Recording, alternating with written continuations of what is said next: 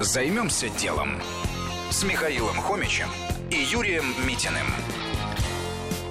Вкус детства как идея для бизнеса. Нередко бизнес рождается из личных потребностей. Так произошло и с компанией vitamins.ru. Ее основателю Евгению Киму не хватало в Москве качественных и вкусных фруктов и овощей, зелени, сухофруктов. Были воспоминания детства. Помидоры были сладкими, яблоки сочными и хрустящими, персики душистыми. В поисках вкуса для себя и своей семьи часть выходного дня приходилось проводить на рынках Москвы, где со временем и в разных местах удалось найти такие фрукты и овощи. Так почему бы все качественные овощи и фрукты не собрать в одном месте? То есть открыть магазин, где покупатель сможет найти свежие сезонные продукты со вкусом и стабильным качеством. А еще лучше сделать интернет-сервис, который позволит экономить время. Когда был запущен интернет-магазин, первые месяцы работы превзошли ожидания. Многие покупатели приходили благодаря сарафанному радио. Конечно, ключевой момент – команда, в которой собраны очень сильные специалисты по фруктам и овощам.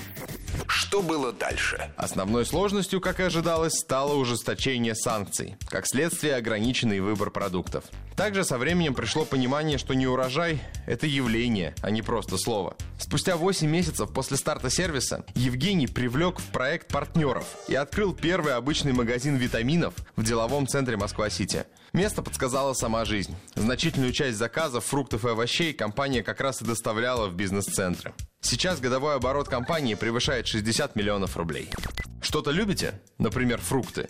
Так сделайте на этом бизнес. Займемся делом. На радио Вести ФМ.